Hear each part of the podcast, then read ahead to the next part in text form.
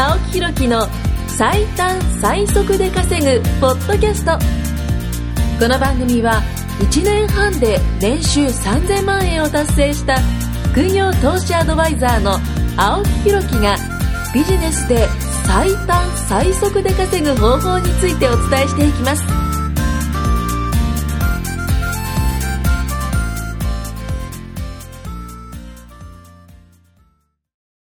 青木ひろきの最短最速で稼ぐポッドキャスト番組。番組。はい、えーかぶせてきましたけども、ここまでね、進むとは思わなかったですけども、ありがとうございます。今日はね、来ていただいて。えーっと、前回はですね、あの、人と会うことだったかな。あの、最大のね、あの、情報収集っていうね、話をさせてもらったんですけども、まあね、あの、こう僕のね、あの、まあこのポッドキャスト番組っていうのは最短最速で稼ぐというのがね、もう本当キーワードとね、なってるんで、最短最速で稼いでほしいわけですよ。ね、で稼ぐってことは、まあ、あの、まあ、一つの成功と、例えば取られたとして、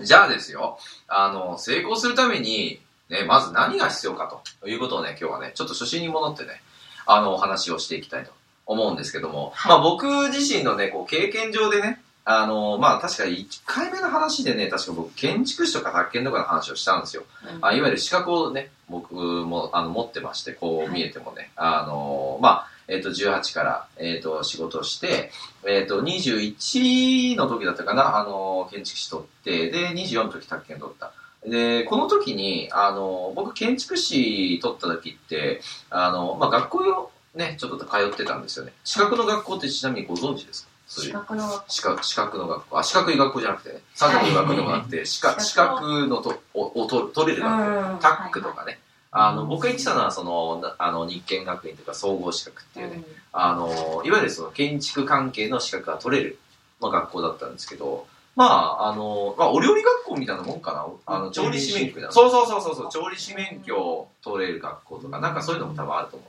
あと あれですよね。資業で言ったらえっ、と会計士とかね、うん、あのそういうのを取りたいっていうふうになったら多分まあ資格の学校にねあの通う人がね多いと思うんですよね。うん。で僕はその当時21の時に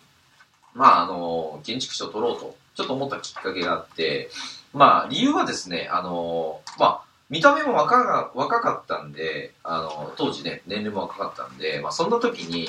うんまあ僕自身がねあの、まあ、逆の立場で考えたんですよ僕がお客さんの時にお客さんだとして、えー例えばその若い人がね例えばその、まあ、現場監督ですって、現場の責任者ですって来た時に、まあ、ちょっとやっぱ不安に思うだろうなって僕はちょっと思ったんですよね。あのまあ、ね、そうはやっぱし思われたくないっていうことと、やっぱ安心してほしいなって思うことで、じゃあ何がいいかなと思ったら、まあ、名刺ってこうね、会社員ってあの持ってると思うんですけどうん、その名刺に資格がね、例えば、なんとか建築士とかね、書いてれば、まあ、ちょっとでもね、こう安心するのかなって僕は思って、じゃあ取ろうっていうことを決めたんですよ。で、会社に話をしたら、まあそういうのを取る、まあ学校がある、ね、資格の学校があるっていうことで、あのーまあ、あのー勤めてるところの、えーどこどこ駅のところにあるようなって言ってたんで、じゃあ僕そこ通いますって言って、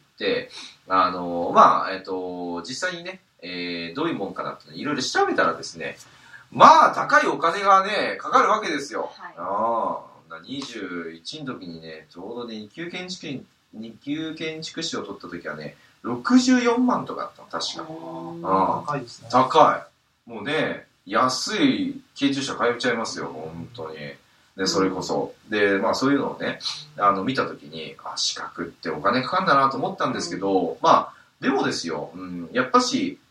そこの学校に通うのと通わないことを考えた時に、えっと、独学で受ける方も、まあ中にはごくわずかいるんですよ。はいでも独学で受けると、やっぱしね、あの、こう市販されてる、えっ、と、まあ本屋さんとかで売ってる問題集とか、まあ過去問集とかってあるんですけど、あれをやっただけだと、ちょっと不安だなって僕ちょっと思ったんですよね。はいうんで、その学校に通うとどういうことが起こるかっていうと、まずは、えっ、と、まあ、試験前の勉強として、えっ、と、まあ、建築なんかね、今までその、ね、日常生活でこうね、あの、例えば学校に行って普通のね、小学校とか中学校とか行った時に、えー国語、算数、理科社会、ね、数学、あ、算数、数学、うんうん、英語とかね、そういうのをこう、学ぶじゃないですか。その中に建築ってないですよね。はい。うん、ないから、あの、まずは一から学ばなきゃいけないと思ったんですよ。で、まあ、専門用語なんで、まあ、いろいろとわからないことが多いから、まあ、そういうのをね、あの、まあ、こう解説してあるテキストがあったりとか、えー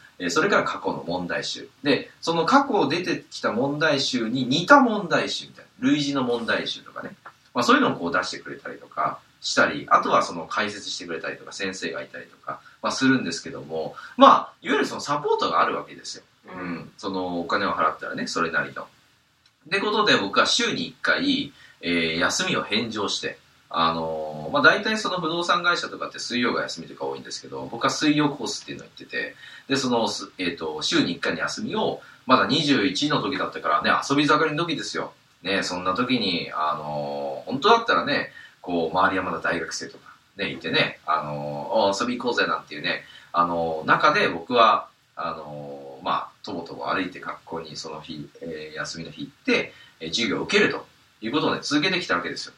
で、まあ、結果ね、あのーまあ、受かることができたんですけども、あの、気づいたことはまず一つ。あの、独学、えっと、試験会場に、当日試験会場に行った時に、あの、独学で受けてるんだろうなって人がやっぱいたんですよ。うん。でもその人って、なんかね、あの、その法令集って多分見たことないと思うんですけど、辞書のぶっとい辞書みたいなのがあるわけですよ。で、そのぶっとい、本当1600ページとかある辞書なんですけど、その辞書には何が書いてあるかっていうと、建築基準法っていうものがね、こう、ずらーっと書いてあるわけですよ。もう、本当日本語って難しいなって思うような書き方が書いてあるんですけど、まあ、それが、えっ、と、法令集っていうのをこう持ち込んでいいんですよ。試験会場って。で、それは、あの、えっ、と、科目でね、ちゃんとあるんですけども、今回はその法令集っていうのを見ながら解いてくださいっていう科目があって、で、それをね、あの、まあ、えー解くときにも使うんですよ。で、えっ、と、市販されてるんですよ、その法令集っていうのも。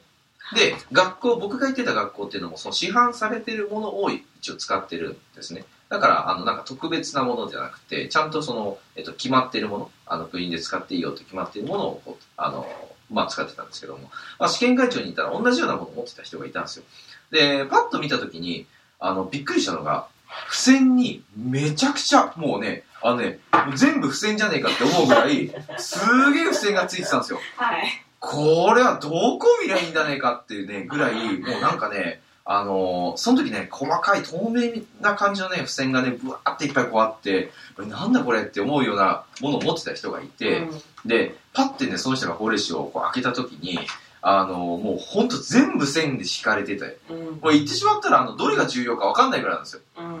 うん。ね、そこまで行ったら、これで受かんのかなってちょっと思ったんですけども、僕の法令紙はじゃあどういうものかっていうと、ちゃんと学校が、あの、ここに引きなさいよっていうものをね、プリントアウトしてくれるんですよ。で、その線を引くだけで8時間ぐらいかかるんですけども、あのいや、それぐらいね、その法令紙を作り込むのにも時間かかるぐらいなんですけど、まあ実際それやれば、まあ、受かるんですよ。うん。で、その線をこう引いていく段階で、あの、覚えてたりとか、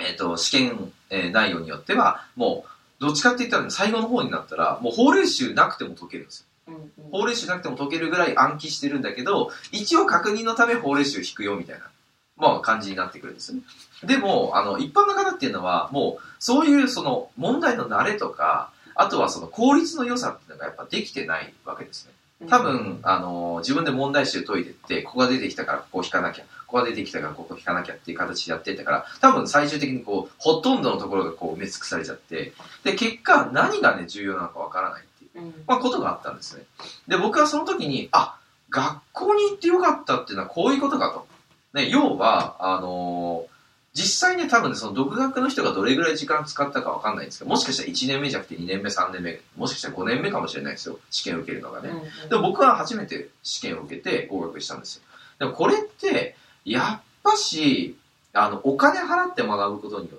て、もう僕のこれですよ。ね、最短最速で稼ぐことにす、あ、まあ、最短最速で結果出ることに、繋がってるのかなっていうのはめちゃくちゃ思いましたね。だって実際にあの、えっと、2級建築士の合格率で30%以下。で、えっと、1級建築士で、えっと、10%以下なんですよね。ってことは、あのまあ、10人に1人しか受からないとかね、10人に3人しか受からないっていう、まあ、いわゆる国家資格の難関の、まあ、1級建築士は本当難関なんですけど、まあ、そういうものなんですよね。で、じゃあそういうものを、えー、独学で受けるってなったら、やっぱ合格率は10%ぐらいなんですよ。けど、あのーその学校に入って、ね、勉強して、それの合格率っていうのは、結構50%とか60%になるわけですよね。まあ何が言いたいかっていうと、あの、えっ、と、まあ国が出してるその10%、ね、合格率、一級建築士は10%以下だよっていうのは、実は、ね、あの、学校に行ってる方はもっともっと合格率上がるけど、本当もういっぱい、もう全部の、えっ、と、生徒の、あの、受受験者っていうのかな？受験者を集めた結果10%しかいないっていうことだけなので、あのやっぱね、学校に通うっていうことは、それだけ、まあ5倍も6倍もね、合格率、まあいわゆる5倍も6倍も成功する確率が増えるんだなっていうのは、まあ思いましたね。はい。まあ実際僕はね、一級建築士はね、あと1点足んなかったっていうね、ちょっとね、あの、悔しい思い出があるんですけど、はい。その時払ったお金お金はね、120万。かかりましたね。かかった。で、まあ結局、あの、1点足らなくて、まあ断念しちゃったんですけど、あと、卓球はね、独学でやっちゃったんですよね。でも実際、例えば卓球も、あの、学校通うってやったら多分30万ぐらいかかるんじゃないかな。うんとかね、あの、そういう形で、いわゆる、あの、今まで僕も自己投資っていうのは結構してきたんですよ。うん。で、あの、今回ね、僕が、あの、まあ、こういうふうにね、あの、インターネットのビジネスだったり、えっ、と、教育事業だったり、あの、まあ、物販やったりと、こういうことをしてるのって、最初に僕、やっぱ学んだんですよね、うんやり方を。いきなりなんか、朝目が覚めて、あ、物販のやり方分かった。あちょっと今からやってみようなっていうことはないわけじゃないですか。はいやっぱし誰かに学んだっていうのはあると思うんですけど、で、そんな時にね、やっぱ僕は、あの、もともと、あのね、学ぶためには、やっぱ最初自己投資必要だよなってう、んすげえ思ったんですよね。だからまあ、すんなりとね、僕は、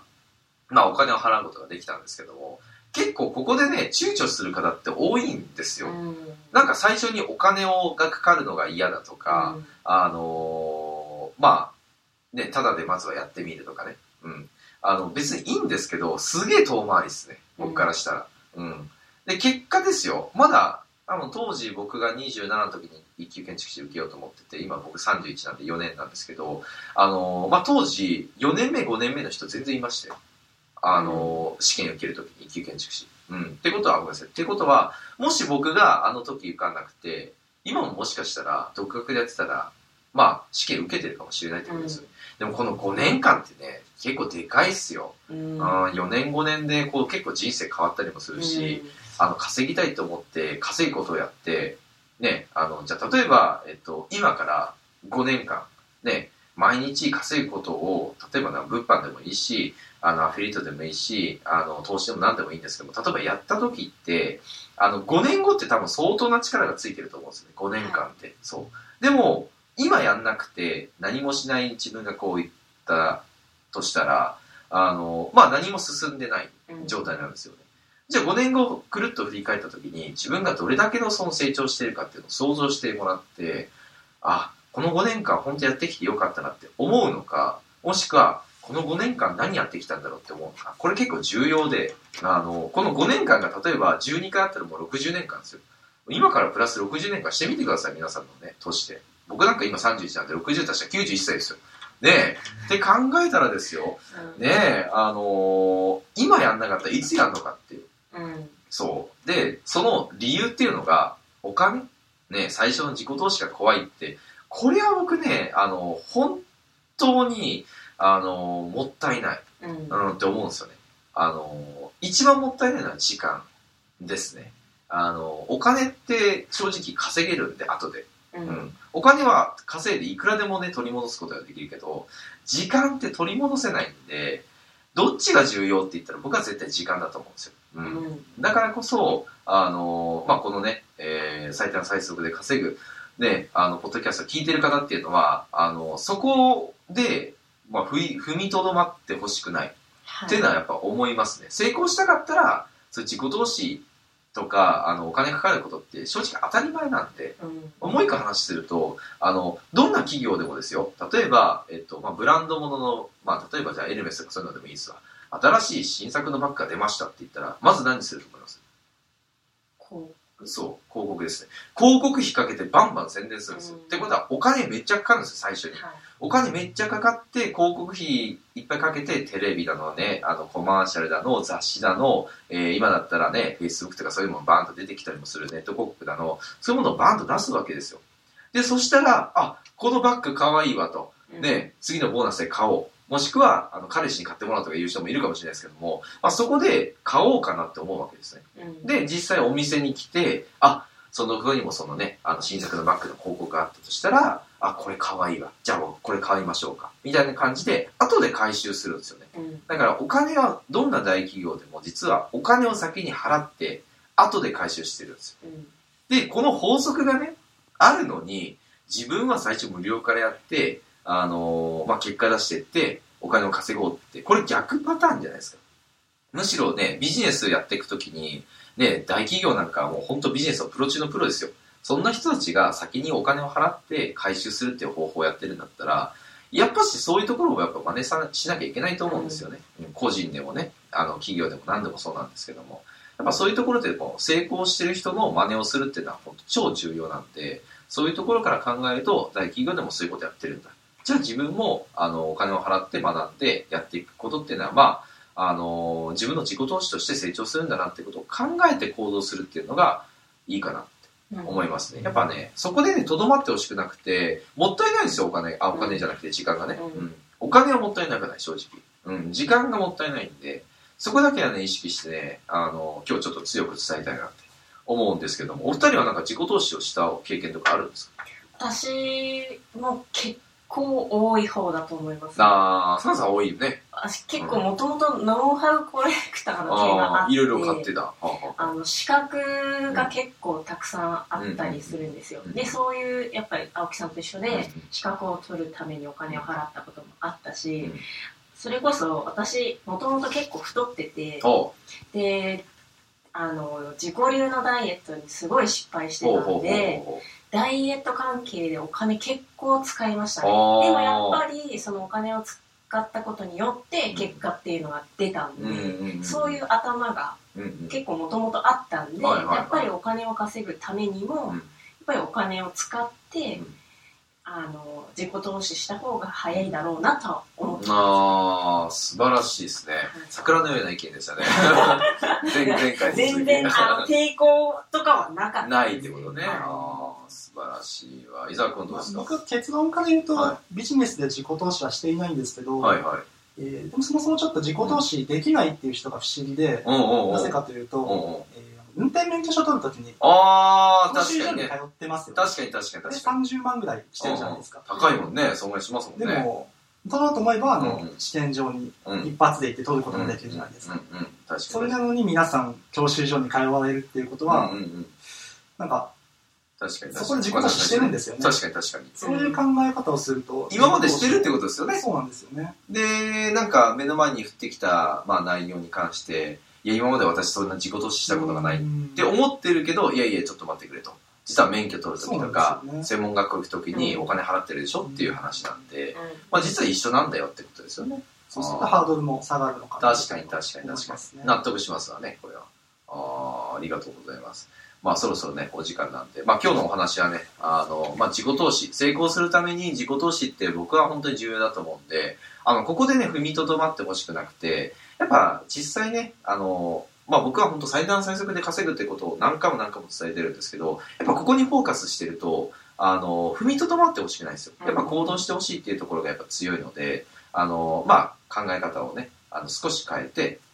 きちっと行動をね、あのしていけば結果が生まれるのかななんて思いますね。まあ今後ともね、そういう話をしていければと思います。はい。はい、ということで今日はどうもありがとうございました。ありがとうございました。今回も青木ひろきの最短最速で稼ぐポッドキャストをお聞きいただきましてありがとうございました番組紹介文にある LINE アップにご登録いただくと無料面談全国どこにいても学べる有料セミナー動画のプレゼントそしてこのポッドキャストの収録に先着で無料でご参加できます。ぜひ LINE アットにご登録ください。